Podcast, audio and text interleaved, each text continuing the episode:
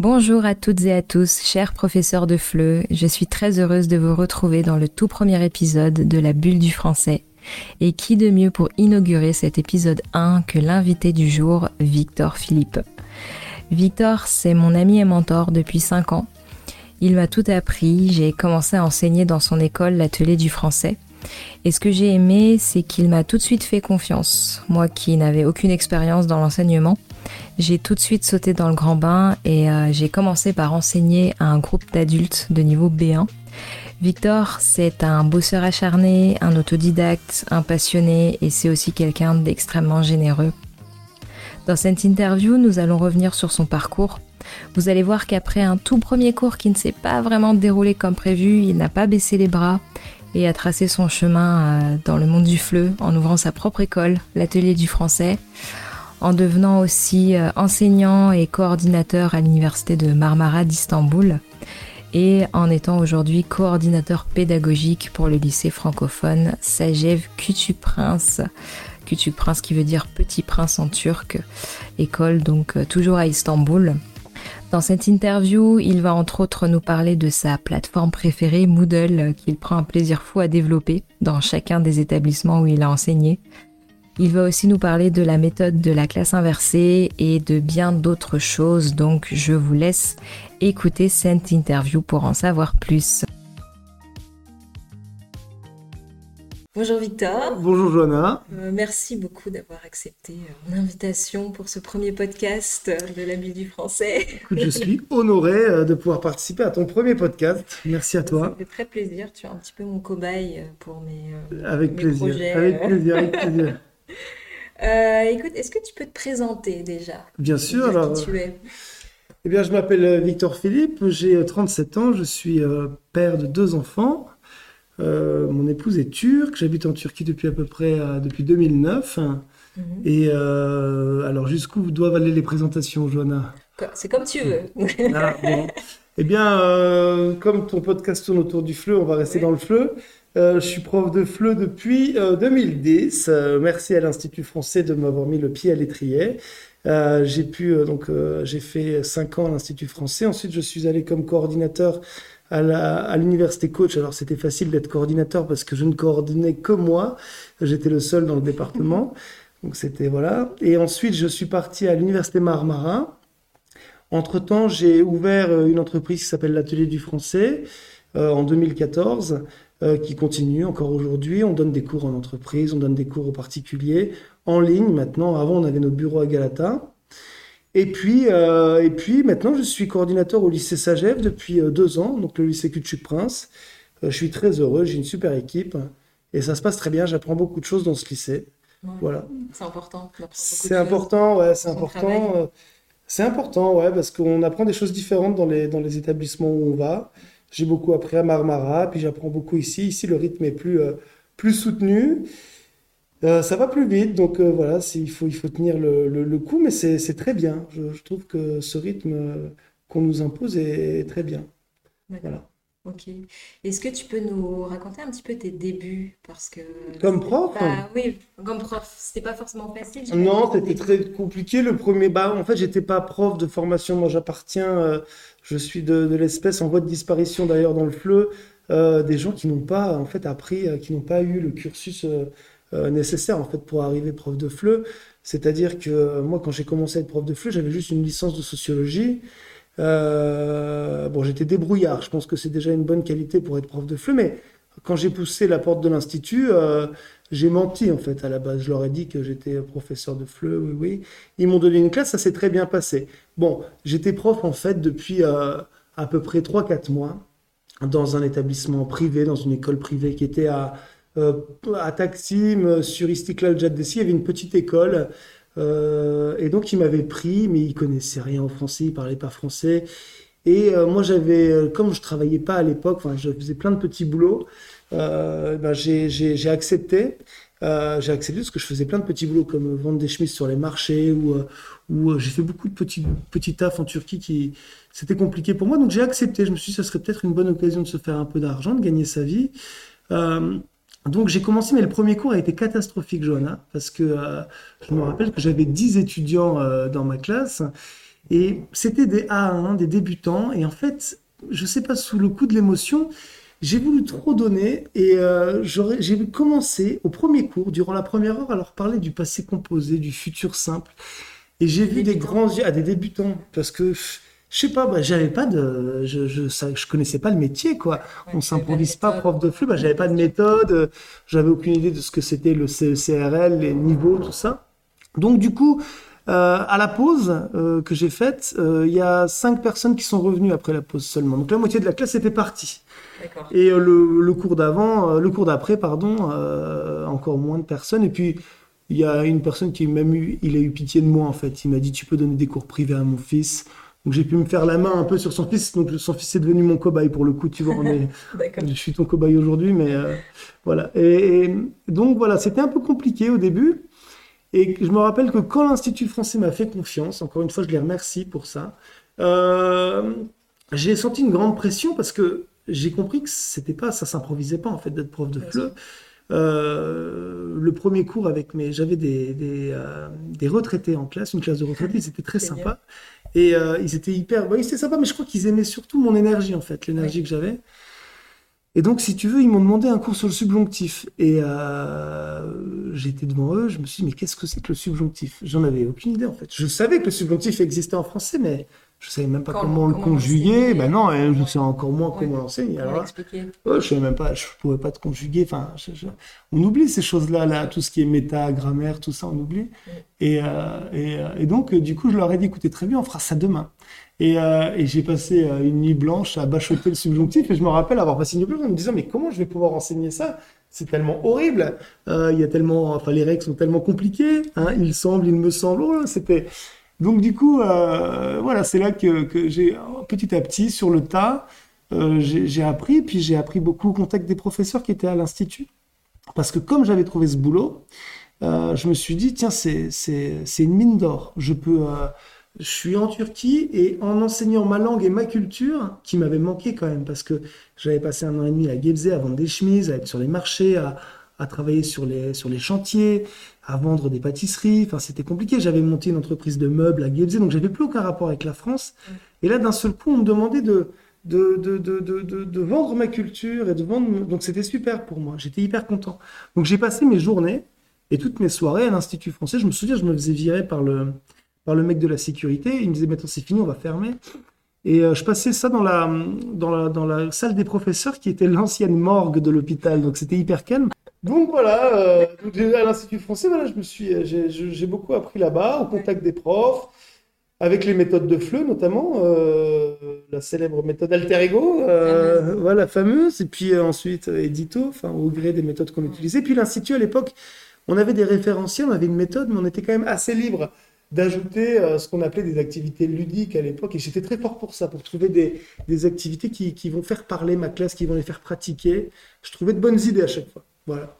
C'est fou comme quoi cette première, euh, cette première expérience ne t'a pas dégoûté, en fait, parce que ça aurait pu traumatiser euh, certains profs en devenir de oh non plus jamais, mon Dieu.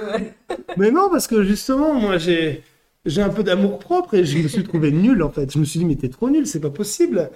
Et ça m'a fait, en fait, ça m'a fait rire. Je me suis dit, c'est j'ai compris mon erreur, en fait. Et puis, directement, justement, c'était une bonne expérience parce que ça m'a permis de voir qu'en fait, non, n'y va pas comme ça. Euh, appuie-toi d'abord sur des méthodes. Euh, et puis, j'ai découvert petit à petit le CECRL. Et euh, justement, ça a été un choc pour moi. Je pense que ça a été assez brutal, ce premier cours raté.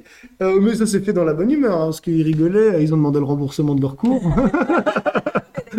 et, après, bah, ça n'est plus jamais arrivé, heureusement. Et c'est pour ça que ça m'a appris qu'il fallait préparer son cours, avoir un plan de cours. Et justement, durant mes premiers cours, je me rappelle qu'à l'Institut, j'écrivais carrément chaque étape de mon cours. Donc là, euh, une fois que j'ai fini ma poacha et mon café, je rentre en classe, on fait un petit, on met, enfin, on reparle de ce qu'on a fait la dernière fois. Ensuite, j'annonce le plan du cours. Ensuite, je fais cette blague à tel moment. Enfin, tu vois, j'avais tout, je préparais tout.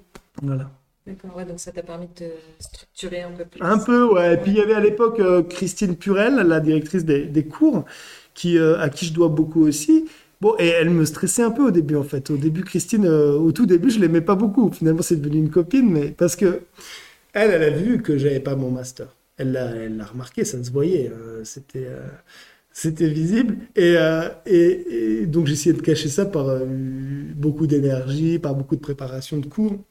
Et donc elle m'a dit, Victor, normalement on n'aurait pas, dû te prendre. Elle m'a, mais il faut que tu, il faut que tu te formes. Et donc, elle m'a fait passer un truc qui s'appelait Profleu à l'époque, une formation qu'on a faite avec Adem, qui est maintenant euh, sous-directeur, je crois, à Saint-Benoît. Euh, Adem, un copain très sympa. Euh, lui, on a fait ça ensemble, et puis on a fait. Et puis voilà, euh, comme Christine me stressait un peu, moi j'ai voulu me former, donc je me suis inscrit à un master. Voilà, que finalement, avec le temps, j'ai eu mon master. Euh, ça m'a pas servi à grand chose au final. C'était très théorique. J'ai pas compris ce que apprendre la négritude pouvait m'apporter en classe de fleu, mais bon, au moins j'ai lu Sangor, donc je suis content. Euh, mais voilà. Mais c'est ça en fait, euh, par rapport au master, euh, moi aussi j'ai appris, enfin c'est grâce à toi que j'ai appris ce métier, et j'ai appris sans avoir aucune expérience au préalable, en sautant dans le grand bain. Bah l'atelier, ouais. ouais. Bah ouais, non mais l'atelier c'était, l'atelier pour moi c'était, c'était génial, et ça continue d'ailleurs, Agile, bon maintenant c'est en ligne, mais l'atelier pour moi c'était euh, bah, c'était mon idéal du flux un peu. Si on peut avoir un idéal du flux c'est un peu, un peu... mais c'était c'est-à-dire que euh, les profs qui sont formés en, master tout ça ça fait pas forcément des bons profs quoi. Un bon prof euh, c'est quelqu'un qui est, qui est débrouillard qui a la tchatch qui a une certaine culture générale et qui arrive aussi justement à, à comparer les deux cultures à faire jouer les deux cultures. C'est-à-dire que on va moi j'ai découvert la culture turque euh, en grande partie euh, dans mes cours, en fait. C'est-à-dire en parlant, par exemple, d'un sujet euh, de, qui se passait en France, de civilisation en France ou de sujets d'actualité avec des cours de B2. Et bien tout de suite, les, les élèves mettaient ça en écho avec l'actualité de leur pays. Et donc, du coup, j'ai appris toutes les traditions, tous les proverbes en, en cours de, de français avec mes étudiants. Je pense qu'on apprend, on apprend aussi beaucoup au contact des étudiants. Bien sûr. Euh, et, c'est vrai que l'atelier, pour ça, c'était génial parce que les, profs qui poussaient la porte de l'atelier, ils n'étaient pas profs. Euh, il y en a certains, il y en a, ils travaillaient dans un parc d'acrobranche, donc pour te dire, tu vois, euh, Mathéo. l'autre, je sais même pas ce qu'il foutait, l'autre, il faisait de la philo. L'autre, toi, t'avais quoi comme, t'avais quoi, toi? Moi, j'avais quoi Moi, je voulais travailler dans le marketing du luxe. Euh, voilà, mais tu comme, comme bagage, comme euh, bagage. Euh, master management interculturel. Voilà, donc rien à voir avec le fleu. Mais, mais là où la technique de l'atelier, ça marchait bien parce que finalement, les profs, vous étiez assez guidés quand même dans votre façon de donner cours, mais, mais il y avait quand même aussi une grande liberté. Puis tous les profs avaient ce côté débrouillard, cette énergie. Euh, cette envie aussi de découvrir la culture turque et, et, de, et de faire découvrir sa propre culture. Donc euh, ça, ce sont des, ça marche bien, ça. Justement, tu nous parles de l'atelier. Est-ce que tu peux nous, nous, expliquer, en fait, un peu plus en détail, l'atelier du français, c'est quoi? Bah, L'atelier du français, c'est euh, un, un, endroit qu'on avait ouvert avec Thomas il y a longtemps. et en fait, après, j'ai continué tout seul. Euh, c'était un endroit donc à Galata, on avait loué un petit appartement et puis on donnait des cours, des cours en groupe. Au début, il y avait une table et euh, un ordi et un tableau blanc, c'est tout. Et puis avec le temps, on a un petit peu, euh, on a acheté d'autres fournitures et puis on a eu deux étages à une période. Pendant deux trois ans, on avait deux étages. Donc c'était un endroit où qui était ouvert à tout le monde. C'est des cours qui étaient pas chers, qui étaient préparés sur mesure et où il y avait en fait un euh, on s'appuyait beaucoup sur les méthodes, certes, mais il y avait quand même un échange interculturel dans l'enseignement. C'est-à-dire que moi, je pense que les élèves apprennent mieux quand ils sont motivés et quand on parle de leur culture aussi. Euh, c'est-à-dire que dans les méthodes qu'on nous propose comme Alter Ego Edito, c'est des méthodes internationales. Donc forcément, oui, à un moment, on va parler de la Turquie, c'est vrai. Je dis pas qu'il faut parler que de la Turquie, bien sûr que non, mais en tout cas, il faut réussir à mettre en écho les deux cultures parce que en faisant ça, on va, euh, on va pousser les gens à, s'exprimer, on va pousser les gens à, parler, à dialoguer, et c'est très bon pour la communication en classe. Euh, donc l'atelier, c'était ça, c'était un endroit de copains, surtout c'était ça aussi, un endroit de copains, où des profs venaient, et euh, toute la journée, ils passaient, je me rappelle qu'on passait là comme on dit, chiller, là, ce ouais, on y allait parfois, euh, même comme ça, pour voir euh, nos mm. collègues. Et puis Ouais, puis les étudiants venaient aussi avec nous, euh, ils restaient toute la journée avec nous, donc ça leur permettait de, discuter en français. Et puis les profs qui n'en étaient pas donc de formation, bah, petit à petit, apprenaient les techniques du euh, au contact d'autres profs. Et moi, par exemple, je me rappelle que je passais mes après-midi à préparer des cours de B2. Donc, qu'est-ce que je faisais Je regardais le zapping en France pour voir un peu ce qui s'était passé euh, dans les semaines précédentes en France. Je prenais un événement, euh, un événement qui avait un peu marqué l'actualité ou, ou quelque chose qui m'avait plu, et, et je, j'en faisais un cours, je le didactisais, donc avec une compréhension orale, une compréhension écrite. Et ça, ça me prenait tous les après-midi. Les profs venaient me donner des idées. Euh, et puis c'est marrant de voir que des gens qui sont pas profs de flux ont souvent de très bonnes idées. Par exemple, Alexandre, lui, euh, il faisait ce qu'on appelle des pauses musicales. Donc sur le thème du cours, sur le thème du cours, pendant la pause, alors qu'on fumait tous des clopes sur le balcon, euh, lui, il mettait une chanson qui est en relation avec le thème. Et ça a permis quand même beaucoup, enfin, il y a eu beaucoup d'amitiés qui se sont formées là-bas, beaucoup d'amour aussi, et certains couples aussi qui se sont même mariés. et puis, ça a fait bosser beaucoup de monde quand même. Et puis voilà, et puis l'aventure continue. Euh, ça n'a pas toujours été facile, mais c'était vraiment des, grands moments de bonheur. Voilà, on faisait un peu tout. On faisait, des, on faisait des dégustations de vin, on faisait même des soirées iftar pendant le ramadan. Enfin, ça allait dans tous les sens, c'était super. Donc maintenant, c'est 100% en ligne Maintenant, c'est en ligne, ouais en ligne.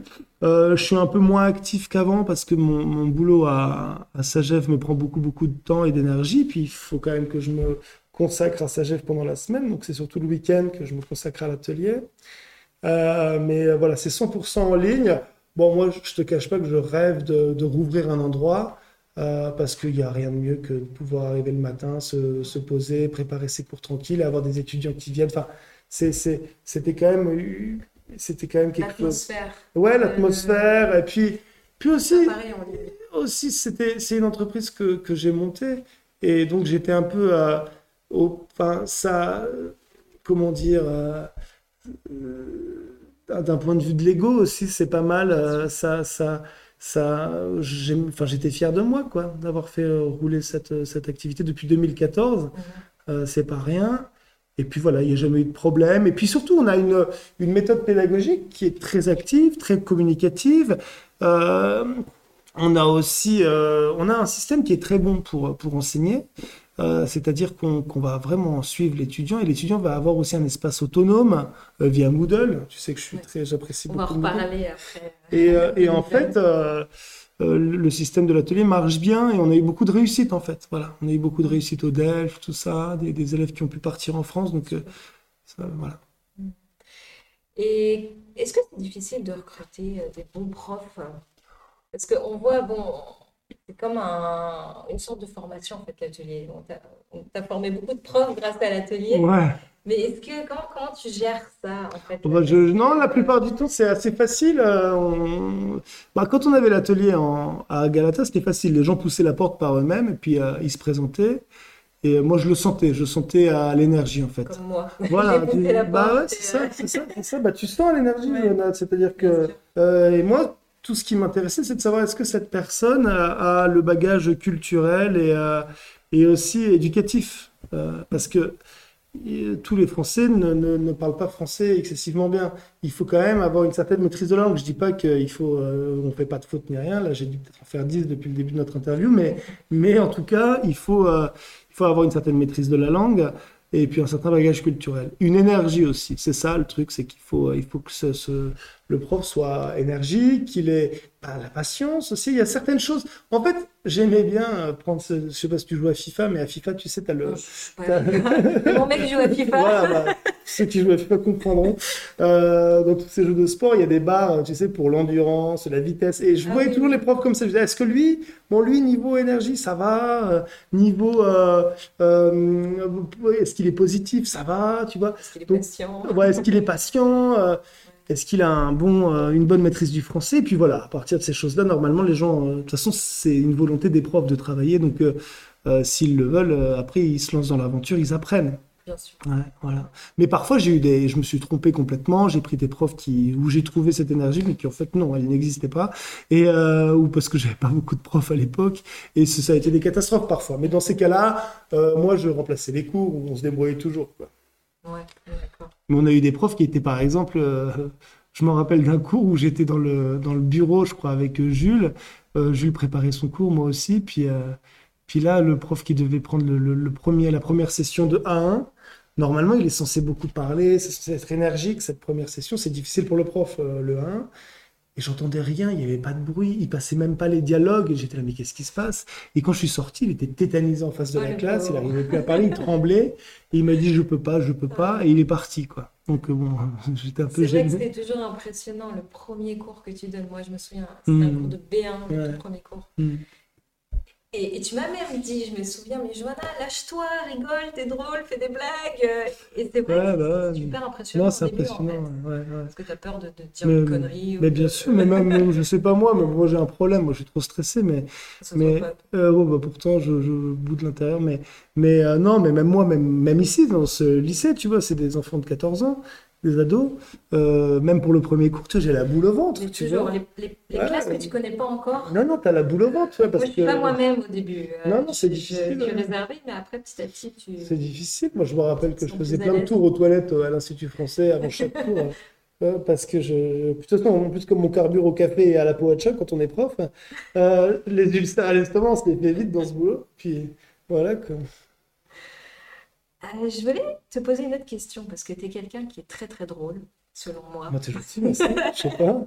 Et je voulais savoir si l'humour, ça pouvait faciliter le lien, euh, renforcer le lien avec les apprenants et est-ce que ça leur permettait Bah oui, d'avoir un meilleur Euh, apprentissage hein. bien sûr que l'humour, euh, ça aide. Après, il faut faire attention de pas devenir le prof euh, one-man show.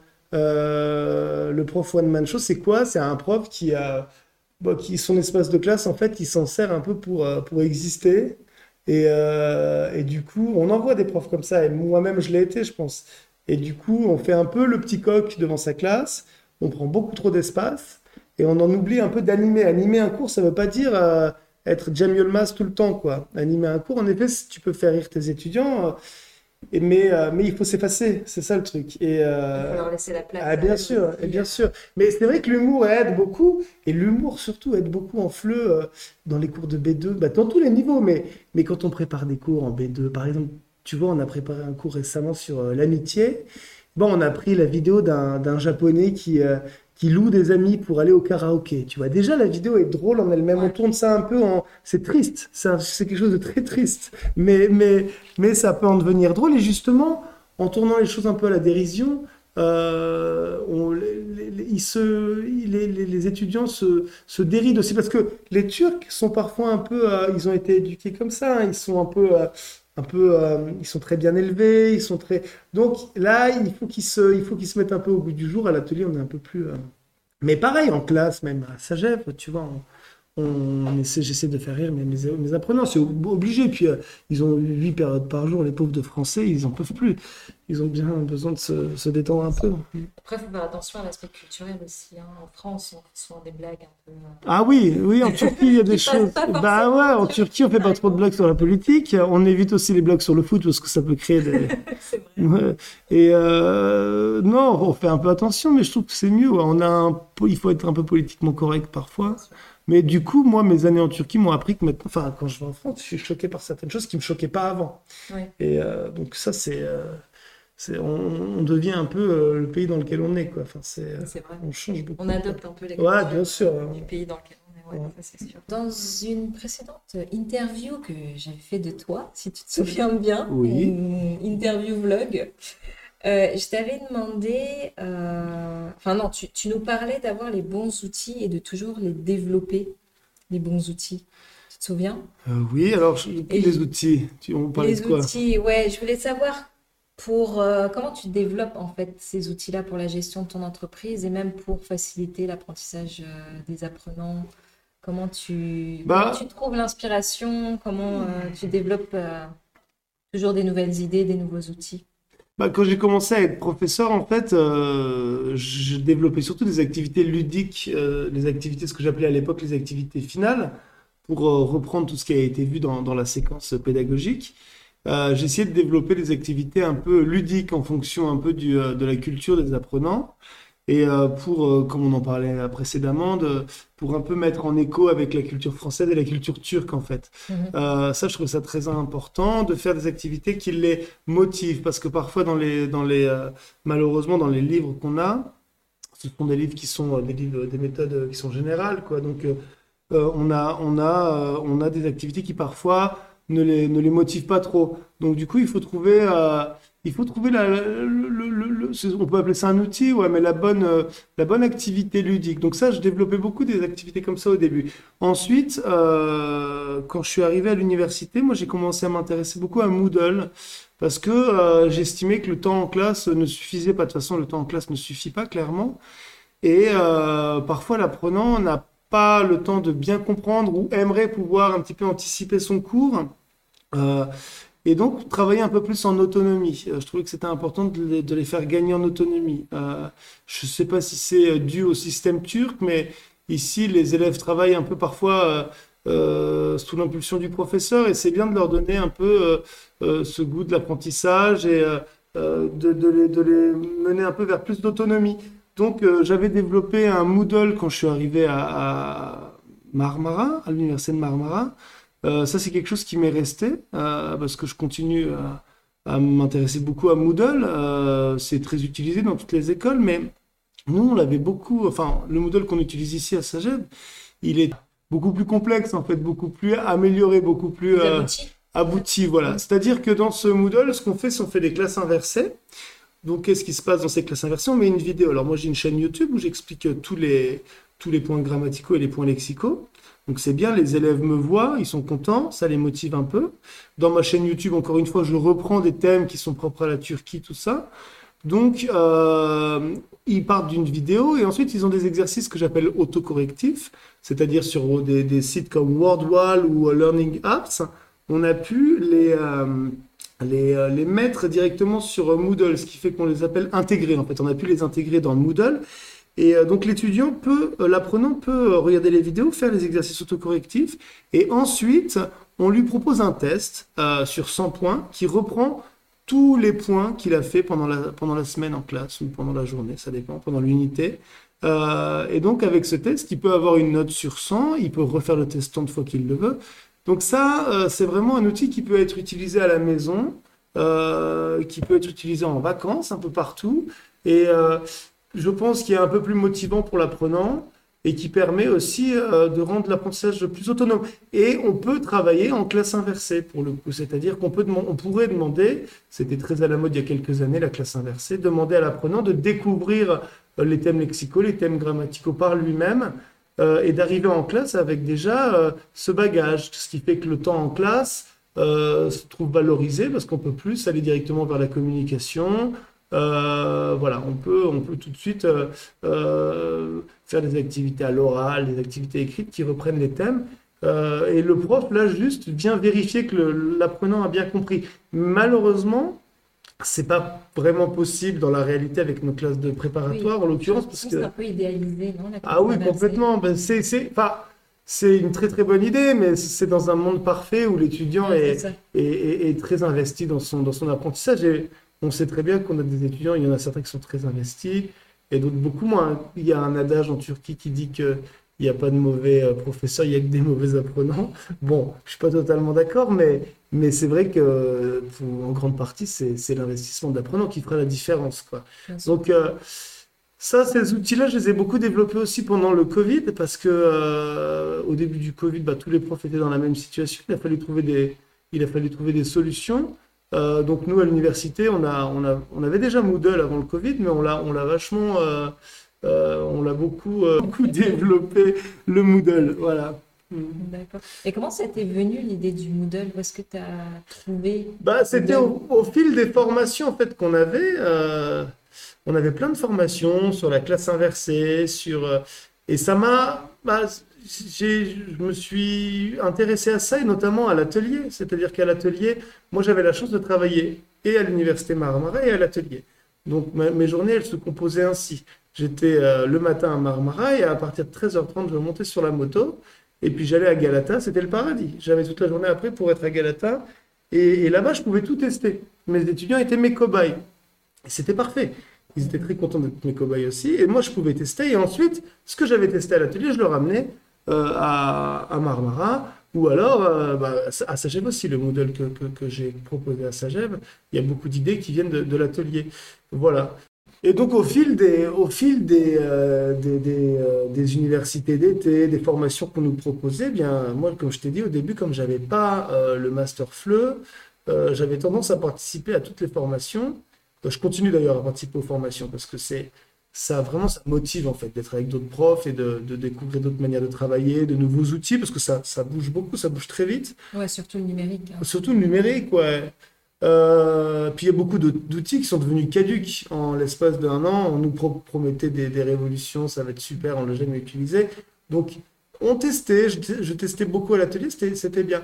Et puis aussi euh, au contact des autres professeurs, notamment à l'Institut français, j'ai découvert aussi des méthodes qui, il y, a il y a vraiment des méthodes qui ont, qui ont, euh, bah, qui, ont, euh, qui ont une empreinte euh, sur le fleu. C'est-à-dire par exemple le- la méthode à tour de rôle.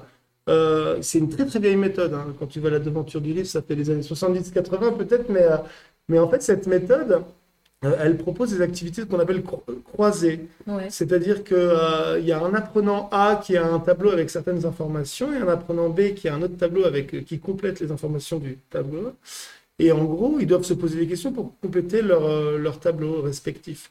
Et euh, ça, on peut le faire avec des tableaux, on peut le faire avec des dessins, on peut le faire aussi pour la localisation. On a une, on a une image avec euh, un salon et puis il manque des objets, l'autre doit, doit euh, essayer de placer les objets manquants. Et ça permet en fait une, une discussion, un, comment t'appelles ça, une interaction Mhm. entre les deux apprenants qui se fait très vite, très naturellement. Les apprenants aiment beaucoup ça. On peut faire aussi avec des textes. On a, on a vu une formation sur ça avec des textes croisés. Donc j'ai un texte et toi tu en as un autre. Tu vas m'expliquer ton texte et je vais devoir répondre à tes questions. C'est, euh, les étudiants là sont en toute autonomie, dans, dans complète autonomie dans, dans la classe. Euh, et c'est assez sympa de voir euh, tous les apprenants euh, parler en même temps. Donc ça, ce type d'outil, euh, j'ai essayé de beaucoup développer ça à toutes les sauces. Voilà, donc il y a Moodle, il y a les activités croisées, il y a... bah, c'est à peu près tout. Enfin, il y a, il y a d'autres choses encore, bien sûr, mais... Est-ce qu'il faut euh, être euh, autodidacte pour être un bon professeur, d'après toi? Bah, je sais pas, mais en tout cas, moi, ce que m'a montré ma- mon expérience, c'est que euh, les meilleurs profs n'étaient pas forcément des professeurs qui étaient sortis du cursus de FLE. Et puis après, pour avoir fait le master FLE, je me suis rendu compte qu'en fait, j'avais pas appris grand-chose parce que je, je- j'avais déjà toutes ces, euh, euh, j'avais déjà appris tout ça en fait au contact des autres profs et euh, euh, avec le temps. Donc c'est vrai qu'un prof autodidacte, il a la chance d'avoir plus de liberté, mais ça dépend aussi du contexte dans lequel on travaille, quoi. C'est-à-dire que là, par exemple, à l'école, à Sagève, j'ai quand même beaucoup moins de liberté qu'à l'atelier. Le, le public est différent. Donc là, ce que j'ai appris en master m'aide un peu plus, peut-être.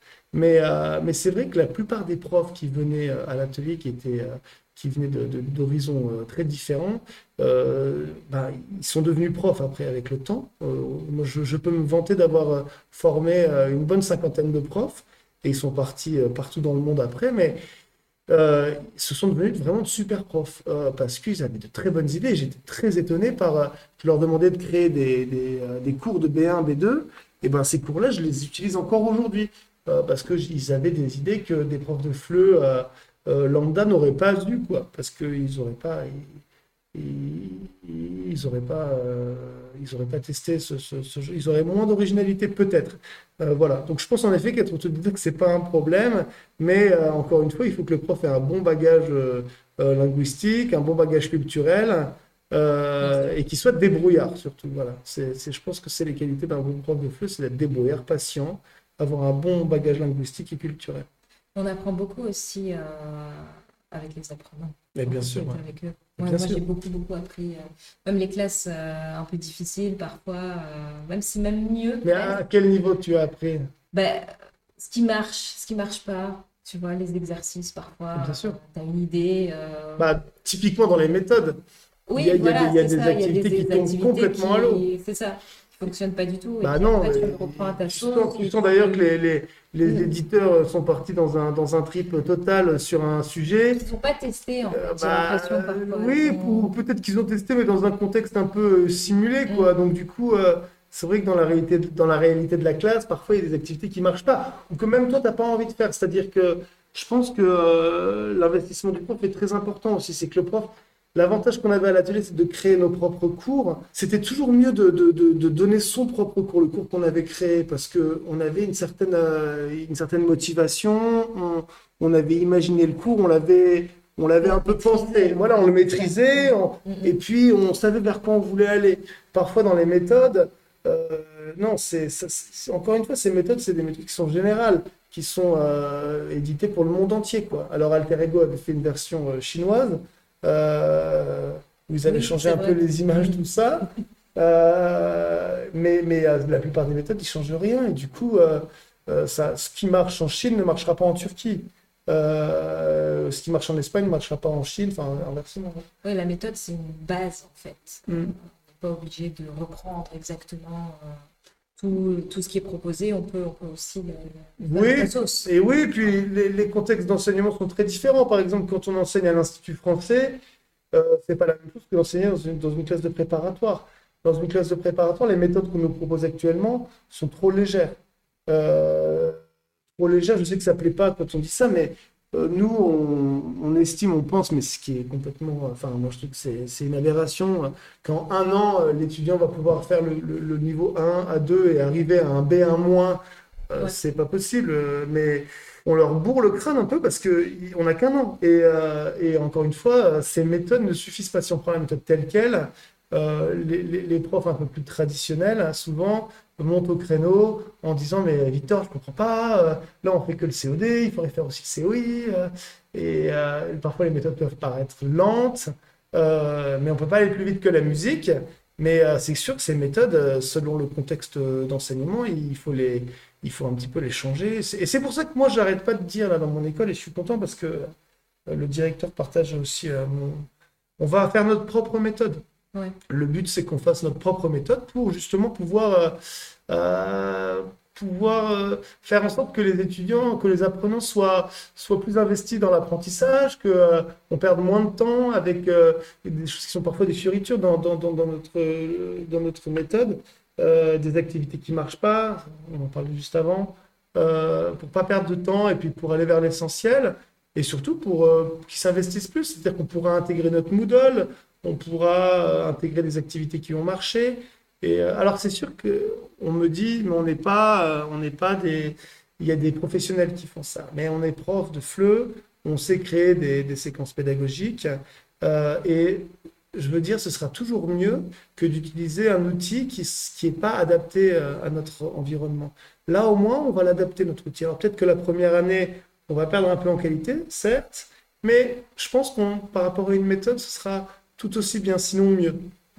Non, puis euh, on peut aussi l'améliorer au fil du temps. Et bien sûr, c'est ce qui se C'est passe. ça qui est bien, c'est plus flexible, en fait. Bien sûr, bien sûr, bien sûr, bien sûr. Et puis là, nous, dans notre idée de méthode, comme on est dans un lycée qui s'appelle le lycée Culture-Prince, euh, on a pensé à faire tout un... On a déjà créé euh, euh, tout le sommaire du livre et l'avancée de l'histoire, parce que ça va raconter une petite histoire, comme dans certaines méthodes. Et ça va être, on va parler de, de l'aéropostale, on va parler de Saint-Exupéry.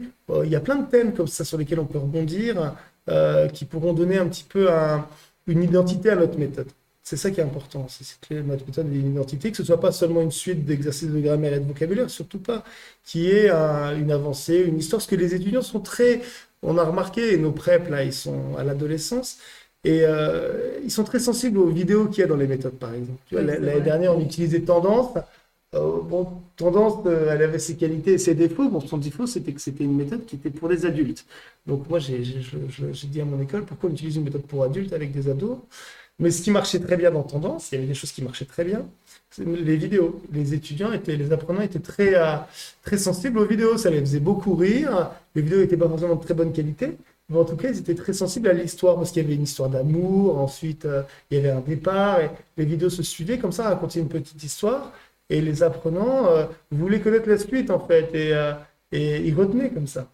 Chaque vidéo, en fait, c'était une- la, suite d'une histoire. Voilà, ouais, ouais. Ah, Dans chaque unité, il y avait une Avec vidéo avec les mêmes personnages et euh, qui reprenait bien sûr le- un peu comme dans la série, tu, tu sais, c'est dommage qu'il n'y ait plus de séries qui, comme ça, mais il y avait une série Extra French, Extra French, ouais. qui maintenant c'est un peu daté, mais Mais ça marche très bien, ça. C'est-à-dire que les premiers épisodes, c'était du 1 C'était l'histoire d'un Américain qui venait s'installer à Paris, je crois, dans une coloc. C'était un peu Friends, euh, mais en mode fleu. Et euh, il y avait des sous-titres. Et euh, c'était, ça commençait au 1 et puis ça, au fur et à mesure des épisodes, le niveau augmentait un peu. Et on prenait chaque thème, les thèmes principaux, le logement, le déménagement, le machin. Enfin, c'était pas mal. Et ça, les étudiants étaient très, très friands. Comment tu progresses en tant que professeur? Euh, bah, Moi, personnellement, j'ai un problème psychologique euh, qui, pour le coup... Euh, Quel est-il eh ben, C'est que je suis jamais... je doute beaucoup. Alors, c'est sûrement dû au fait que, comme j'ai commencé ce métier sans avoir mon diplôme, je doute beaucoup. Et je me rappelle un jour de mon directeur ici qui, qui m'a dit, mais arrête de douter en gros, il m'a, il m'a, passé un savon en me disant arrête de douter comme ça. Euh, et, c'est vrai que je doute, et le fait de douter, c'est pas mal en fait, parce que je me dis toujours, mais j'aurais pu faire mieux, j'aurais pu faire autrement. Euh, est-ce que je peux pas améliorer ça? Donc j'ai un petit, côté euh, perfectionniste qui fait que, que, je me remets beaucoup en question. Et je pense que ça c'est très important pour un prof, parce qu'on voit des profs qui ont 10, 15 ans, 20 ans de métier et qui pensent avoir trouvé la méthode parfaite et qui continue comme ça. Alors, on a tous l'image du prof qui vient avec ce qu'on appelle les polycopes, euh, ces vieux polycopes euh, euh, photocopiés 15 fois, avec des, des mots qu'on n'utilise plus du tout. Et pour moi, c'est un peu dommage parce que c'est de l'immobilisme et je trouve que le métier de prof, ça change tellement vite. Il y a tellement de. Quand on va aux universités d'été, c'est là on se rend compte qu'il y a plein de possibilités et surtout, il faut s'amuser avec les apprenants il faut s'amuser. Et je pense qu'on a quand même un métier qui est dur. Euh, c'est dur, c'est un peu frustrant. Euh, quand on voit, par exemple, on aimerait avoir, avoir des classes avec des meilleurs niveaux, on aimerait que tout le monde soit investi au boulot, c'est fatigant. Bon, que tous les élèves soient bien concentrés. Exactement, exactement. Ben oui, ben oui, ben oui, Et, mais mais euh, on a un boulot qui est assez fatigant, assez frustrant parfois, assez prenant parce que souvent le week-end on est pris à préparer des, des séquences pédagogiques ou des, des activités, des corrigés. Mais euh, on a aussi un métier qui est cool, c'est qu'on est resté à l'école, on est resté jeune. Et euh, comme dans la chanson des vieux amants de Jacques Brel, hein, il faut beaucoup de talent pour savoir rester jeune tout en étant adulte. Hein. Euh, et, et, et, ça, c'est bien d'être en contact avec ses enfants. Euh, et moi, je trouve qu'il faut s'amuser dans ce métier, il faut rire, il faut pas trop se prendre au sérieux non plus, euh, parce que ça se ressent, les élèves le ressentent.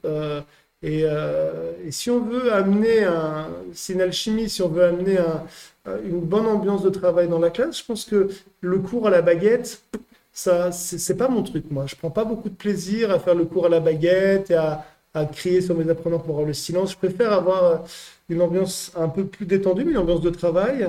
Euh, et, voilà, il faut prendre du plaisir, quoi. Et, euh, et toute la création d'activités ludiques, tout ça, ça tourne autour de ça, quoi. Mm. Moi, quand je crée du contenu, j'essaie de penser à l'apprenant qui va le, le faire. Et si j'étais à sa place, est-ce que je prendrais du plaisir? Et moi, en tant que prof, est-ce que je vais prendre du plaisir? Donc, j'essaie de me remettre en question souvent et d'aller aux formations. Et chaque fois que je vais aux formations, limite, les formations se passent l'été, par exemple pour les universités d'été, limite j'ai envie de rentrer en cours juste après. quoi. J'ai cette sensation de ah, j'ai envie d'aller tester. je suis content de partir en vacances quand même, tu vois, parce que je suis pas venu prof pour rien non plus, je suis content d'avoir les vacances. Mais, euh, mais j'ai envie de tester. Donc je, mets, je mets tout ça à côté, puis à la rentrée, j'essaie de tester. quoi. Alors, une dernière question dont tu as déjà un petit peu répondu, mais si tu avais trois conseils à donner à nos auditeurs, quels seraient-ils? Mais alors, attends, nos auditeurs, c'est des profs? Non, ce sont des profs, des des élèves, j'ai 30 conseils. des élèves, non, non, des profs. Euh, des profs de FLE, eh bien, euh, je sais pas moi, mais euh, euh, n'ayez pas peur de créer, de créer des, activités, de créer du contenu. Nous, ici, on prend un plaisir fou euh, avec euh, l'équipe, là, à, créer des, des, petites, des petits dialogues pour nos examens, pour nos cours, tout ça. On prend beaucoup de plaisir, on se marre. Euh, n'ayez pas peur de créer du contenu, parce que souvent les profs se, limitent à faire du copier-coller ou, n'osent pas trop créer du contenu, mais on peut très bien créer du contenu, tout en restant authentique quelque part, sans forcément tomber dans des trucs un peu simulés. Mais euh, ça, c'est le premier. Tu m'as demandé trois conseils. Trois conseils. Euh, dormez bien. Euh, Mangez euh, bien. mangez bien. Je sais pas, trois conseils. Le deuxième conseil, qu'est-ce que ça pourrait être? Dormez bien, c'est un bon conseil parce que quand on est professeur, la à la fin de la journée, bah, comme là, on est, on est HS. Ah, là, je suis HS, Donc, moi, euh, personnellement. moi, je me suis- couche hyper tôt euh, le Ah non, soir mais c'est. c'est, euh, pour avoir de l'énergie parce que quand tu es fatigué pendant le cours, Ouais, ouais, moi, je perds un peu le fil parfois, je sais plus où j'en suis. Ou, donc, Ah, c'est un sport de dormez combat, bien, hein, parfois. Mais, mais, un bon conseil. Ouais, non, mais il faut trouver aussi, euh, je sais pas, moi, moi je sais que j'ai beaucoup besoin de, de- d'avoir aussi, de, de, de créer aussi une rupture, c'est-à-dire que je ramène souvent le travail à la maison et, et souvent c'est un full-time job en fait, donc du coup je, je, pense aussi qu'il faut se donner des espaces de liberté, surtout pour les profs qui démarrent, qui ont besoin de montrer beaucoup tout ça. Il faut pas que ça, soit, ça devienne trop envahissant. Donc moi, personnellement, je trouve des moyens, toujours. Avant, j'avais la moto, mais quand j'ai la boxe, je vais à la boxe, je me, je me fais taper dessus, ça me fait un bien fou. Euh, voilà. Un autre conseil, euh, si, il y a un conseil quand même que je pourrais euh, donner, c'est de pas trop se prendre au sérieux. Parce que euh, on est prof de FLE, hein, on ne fait pas décoller des fusées, euh, même si euh, nos étudiants, nos apprenants ont besoin d'apprendre le français. Il y a beaucoup de paramètres dont on n'est pas maître dans ce, métier. hein. L'investissement de l'apprenant, la politique éducative de l'école, le programme qui peut changer tout ça.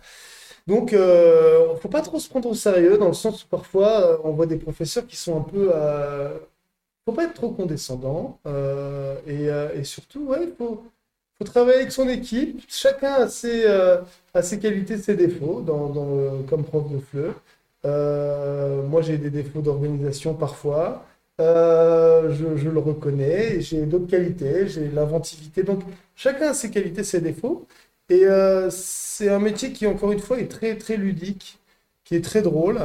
Donc, faut, faut pas non trop se prendre au sérieux parce qu'on fera pas les choses parfaitement, ça c'est clair, quoi. On est souvent en train de courir euh, derrière le temps parce qu'on nous propose des, y a des échéances qui tombent une semaine après, il faut préparer une séquence pédagogique sur tel thème, donc euh, on aimerait le faire mieux, tout ça. Ben, faut, euh, faut se satisfaire de ce qu'on a prendre, prendre du plaisir, pas trop se prendre au sérieux et puis profiter de ce super boulot parce qu'on a quand même beaucoup de chance, voilà, d'être, d'enseigner notre langue, notre culture euh, dans un pays étranger, euh, un si beau pays comme la Turquie.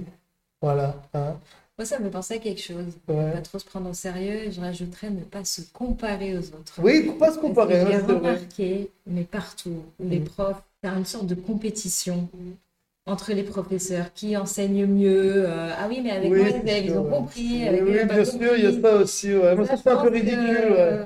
Faut pas tomber là-dedans, Ouais, non, parce que chacun a sa manière oui, d'enseigner. oui, Puis chacun a sa manière d'apprendre aussi. Et sa manière d'apprendre, exactement. tu sais, la méthode, euh, moi j'appelle ça la méthode mitraillette. Euh, la méthode mitraillette euh, de faire des activités de grammaire et de vocabulaire à la suite. J'aime pas trop cette méthode, mais ça marche, ça a très bien marché aussi dans le temps, tu vois. Donc, ça dépend des apprenants. Il y a des apprenants qui, qui- qui vont se satisfaire de cette méthode, qui vont très bien apprendre. D'autres, pour qui la méthode actionnelle communicative va être un cal- calvaire, parce qu'ils vont rien comprendre, ils vont pas savoir où on va.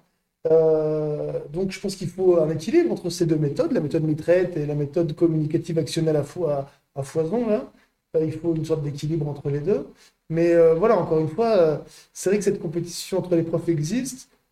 C'est un peu ridicule, quoi, parce qu'encore une fois, on est prof de FLE, euh, on ne fait pas les choses parfaitement, chacun a ses défauts, et euh, voilà, c'est tout. Juste, il faut qu'on puisse s'occuper de nos, de nos classes convenablement.